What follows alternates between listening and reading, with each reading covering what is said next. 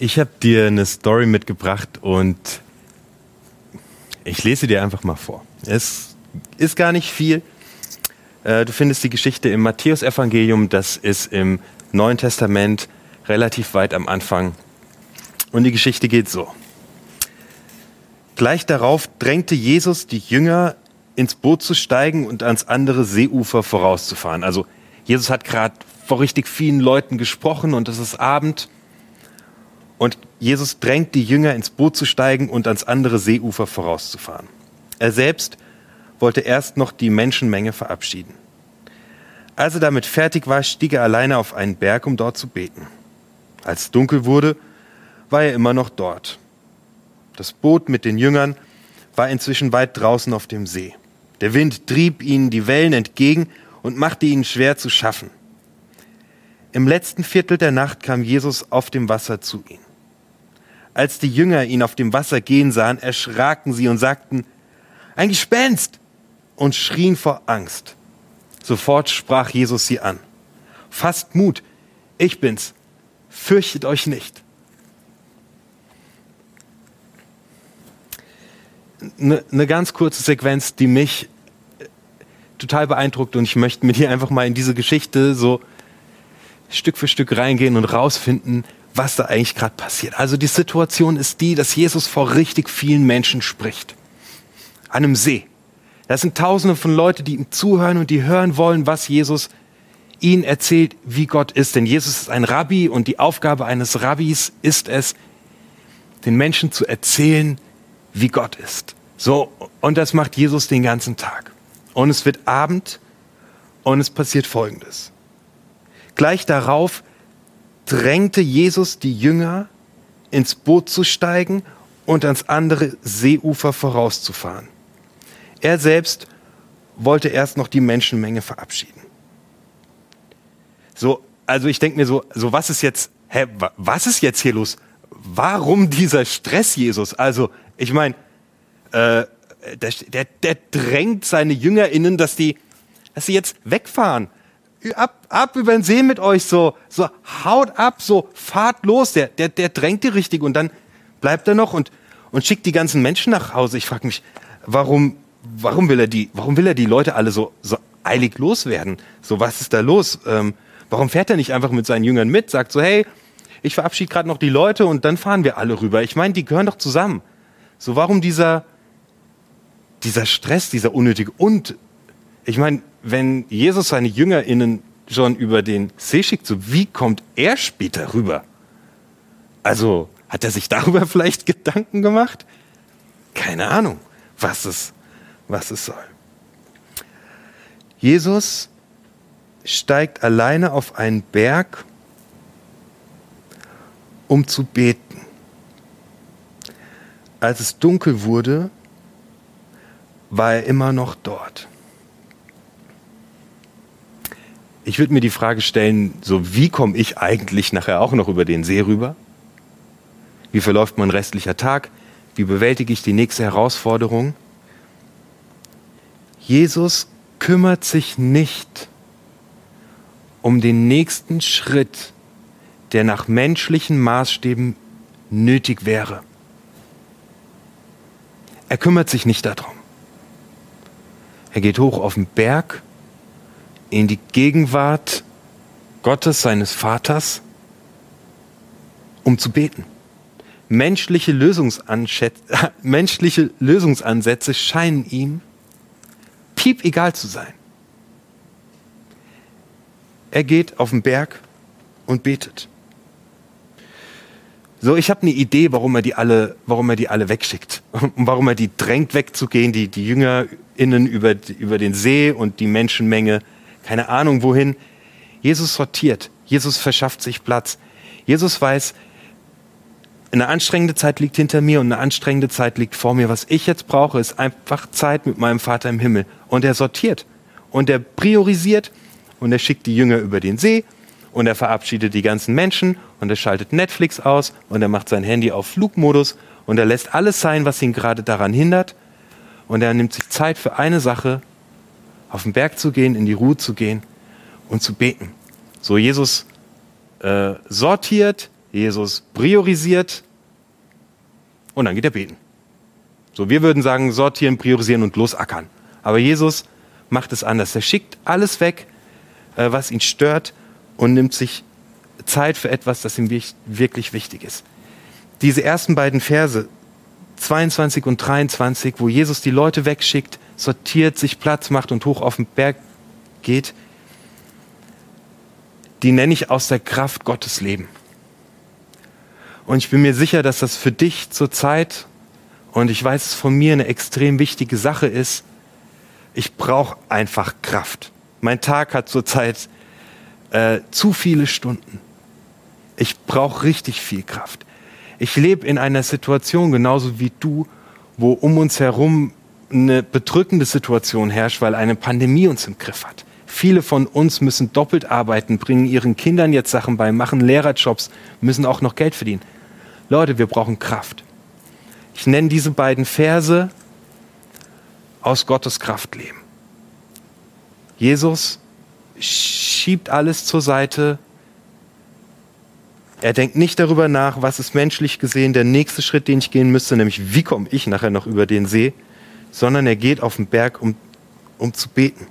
So, lass uns mal gucken, ob Jesus nachher noch über den See rüberkommt. Ähm, was passiert? Vers 24. Das Boot mit den Jüngern war inzwischen weit draußen auf dem See. Der Wind trieb ihnen die Wellen entgegen und machte ihn schwer zu schaffen. Diesen Vers nenne ich aus eigener Kraft handeln. Das ist die zweite Szene, um die es jetzt geht. So, die sind weit draußen auf dem See. Das ist irgendwie so eine ganz, ganz, ganz fiese Beschreibung. Also, weil das heißt, die sind schon viel zu weit weg vom Ufer, um noch umdrehen zu können. Und weit draußen auf dem See heißt auch, es ist noch, es ist noch ein sehr weiter Weg bis zum anderen Ufer. Also hier sind einfach, hier sind einfach genau mittendrin. Da, wo der See am tiefsten ist, da, wo es kein Vor und kein Zurück gibt. Die können nicht sagen, schnell, lass zurückrudern zu Jesus. Die können auch nicht sagen, schnell, lass schneller rudern. Die sind einfach genau in der Mitte. So, sie sind mitten, richtig weit draußen, zu weit weg von allem. Es gibt kein Vor und kein Zurück. Sie beißen die Zähne zusammen, sie rudern härter und härter, aber die Situation wird einfach immer schlimmer. Und sie haben Gegenwind. Ein Wind, der ihnen richtig hart entgegenbläst. Gegenwind steht für äh, ja, Menschen und Schicksal meins gerade überhaupt nicht gut mit dir. So das, was hier beschrieben wird, ist eine ausweglose Situation. Es gibt keine Lösung für diese Situation. Es gibt keine. Es gibt keine Perspektive alles ist von der Gischt verschäumt, man sieht das andere Ufer nicht. Es gibt keine Perspektive, es gibt keine Hoffnung und es gibt keine Lösung.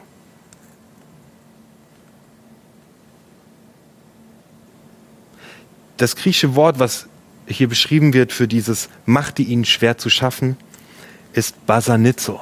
Damit beschreibt man menschliches Leid. Ich habe die Woche eine gute Stunde mit einem befreundeten Lehrer telefoniert, der mir erzählt hat, wie krass es ihm zu schaffen macht, dass Schüler abgehängt werden. Dass da eine ganze Generation ist, die traumatisiert wird, die ihre Freunde nicht mehr sehen kann, die keine Möglichkeit haben, am digitalen Lernen teilzunehmen. Der mir erzählt, dass er rausfährt und Kinder besucht, wo sich seit Weihnachten einfach niemand mehr gemeldet hat. Und er war richtig verzweifelt. Und wir hatten dieses Gespräch. Und am Ende des Gesprächs haben wir beide gesagt, das, was uns gerade am allermeisten zu schaffen macht, ist, es gibt keine Lösung. Das ist genau die Situation, die die Jünger gerade hier auf diesem See haben. Es gibt einfach keine Lösung. Es gibt keine. Es gibt keine.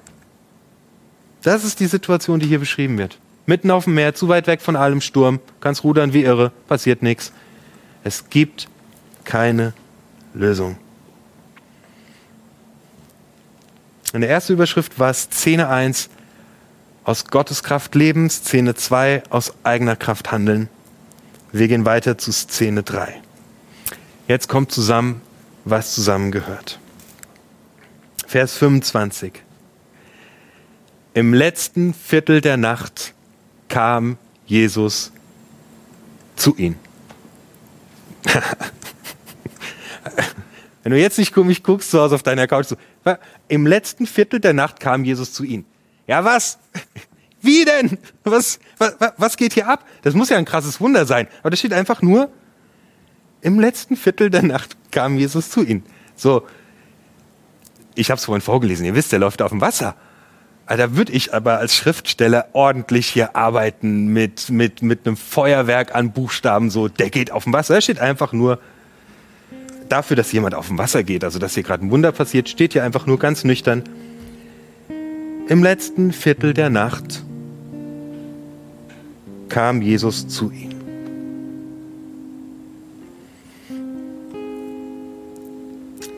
Für den Mensch, der das aufgeschrieben hat, ist das Wunder in einer Situation, für die es keine Lösung gibt, selbstverständlich. Für den Autor dieser Geschichte ist es selbstverständlich, es ist seine Erfahrung, es ist das, wovon er überzeugt ist und das, woran er glaubt ist. Es ist normal, dass Gott kommt, wenn es uns schlecht geht. Wenn wir in Not sind, kommt Gott und es ist das Normalste von der Welt. Im letzten Viertel der Nacht kam Jesus zu ihnen.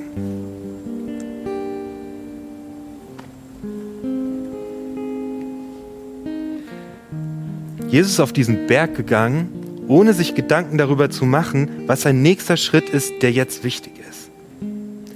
Ich mache mir sehr viele Gedanken, was der nächste Schritt ist, der jetzt wichtig ist. Ich kann ein ziemliches Karussell in meinem Kopf darüber haben, was der nächste Schritt ist, den ich jetzt gehen sollte. Jesus macht es genau so nicht. Jesus sucht sich Ruhe und Jesus sucht sich Stille. Jesus schiebt zur Seite, was ihn stört und er nimmt sich eine Zeit mit seinem Papa im Himmel. Und daraus entsteht eine Lösung in einer unlösbaren Situation. Erstens, okay, okay, okay, es ist ungewöhnlich. Er kommt auf die andere Seite, also sein Transportproblem ist definitiv gelöst. Aber auf seinem Weg wird er gleich Menschen begegnen und ihnen Rettung und eine Hilfe sein. So, mein befreundeter Lehrer und ich, wir haben am Ende gesagt, das Einzige, was wir gerade tun können, ist schauen, dass wir, in, dass wir so aufgeräumt sind, dass wir unser Leben so strukturieren, dass wir Zeiten mit Gott haben, in denen wir auftanken, dass wir für andere Leute, denen wir begegnen, ein Segen sein können, weil wir Hoffnung raustragen, weil wir Freude ausstrahlen, weil wir anderen neue Kraft geben. So, das ist genau das Ding, was Jesus hier macht. Erstens, das Wunder scheint selbstverständlich. Es ist normal, dass Gott zu dir kommt, wenn es dir schlecht geht. Das Zweite, was mir auffällt in dieser Story ist, keiner von denen hat gebetet. Also wir denken irgendwie so, die JüngerInnen, das waren halt, müssen ja mega fromme Leute gewesen sein. Keiner von denen hat gebetet irgendwie. Also ich würde es da hinschreiben, wenn es so gewesen wäre. Keiner hat gebetet, aber Gott taucht trotzdem auf.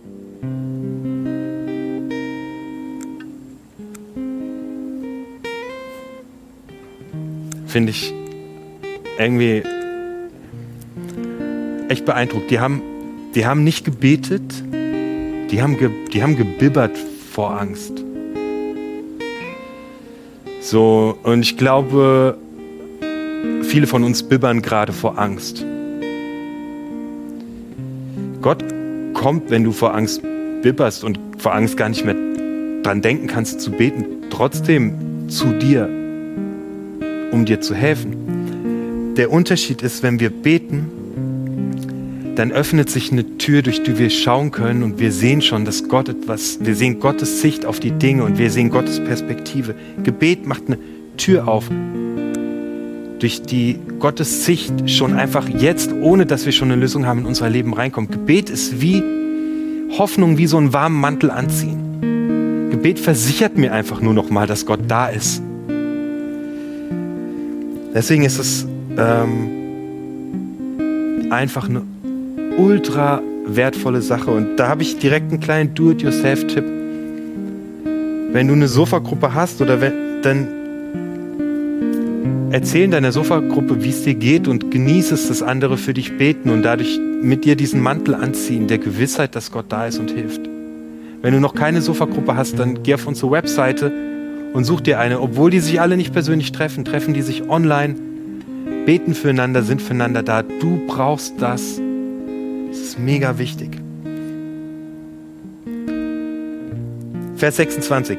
Als die Jünger Jesus auf dem Wasser gehen sahen, erschraken sie und sagten, ein Gespenst. Und sie schrien vor Angst. Und ich denke, okay, das sind halt normale Leute.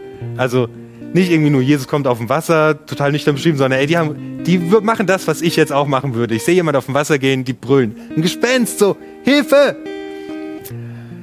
Die sind mitten auf dem See. Es ist ein irrer Sturm. Sie haben alle richtig Angst. Und jetzt, kommt, und jetzt kommt auch noch ein Gespenst. So, es ist Worst Case. Die Szene spitzt sich nochmal richtig krass zu. Aus dieser Situation gibt es keine Lösung. Covid-19, die Folgen, die unsere Gesellschaft davon hat. Es ist so irre. Es gibt einfach keine Lösung. Mitten auf dem Meer, kein Vor und kein Zurück. Vers, 6, Vers 27. Sofort sprach Jesus sie an fasst Mut. Ich bin's. Fürchtet euch nicht. Mitten in der unlösbaren Situation ist Gott da. Und Jesus zeigt in diesem Moment, dass er, dass er Gott ist. Er sagt, ich bin's, fürchtet euch nicht.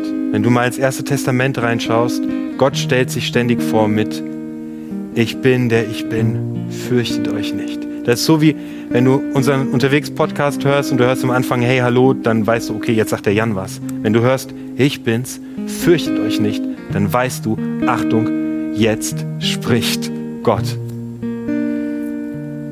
Gott ist da, mitten in unlösbaren Situationen. Und oft können wir es nicht sehen, aber zur Seite schieben, priorisieren, in die Gegenwart Gottes gehen, öffnet uns die Augen dafür, dass er schon da ist und dass er schon wirkt und zieht uns diesen Mantel der Hoffnung an. Mitten in dieser Situation ist Gott da und sagt heute zu dir in dein Wohnzimmer, fürchte dich nicht. Keine Angst. Ich bin da. Der Sturm ist noch nicht vorbei. Die Geschichte geht noch weiter, darüber predige ich nächste Woche. Aber wir sind jetzt gerade an dem Punkt, dass der Sturm nicht vorbei ist. Die Wellen sind da, die Gefahr unterzugehen ist da, es ist nichts gelöst. Aber Gott ist da und sagt, ich bin da und hab keine Angst und ich sorge für dich.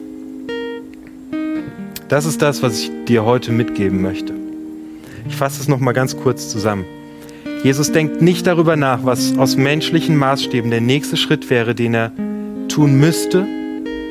Er hat kein Gedankenkarussell, er zerbricht nicht, sich nicht den Kopf, wie er über den See kommt, sondern er sortiert, er schickt alle weg, er nimmt sich die Zeit in die Gegenwart Gottes. Das ist das Erste.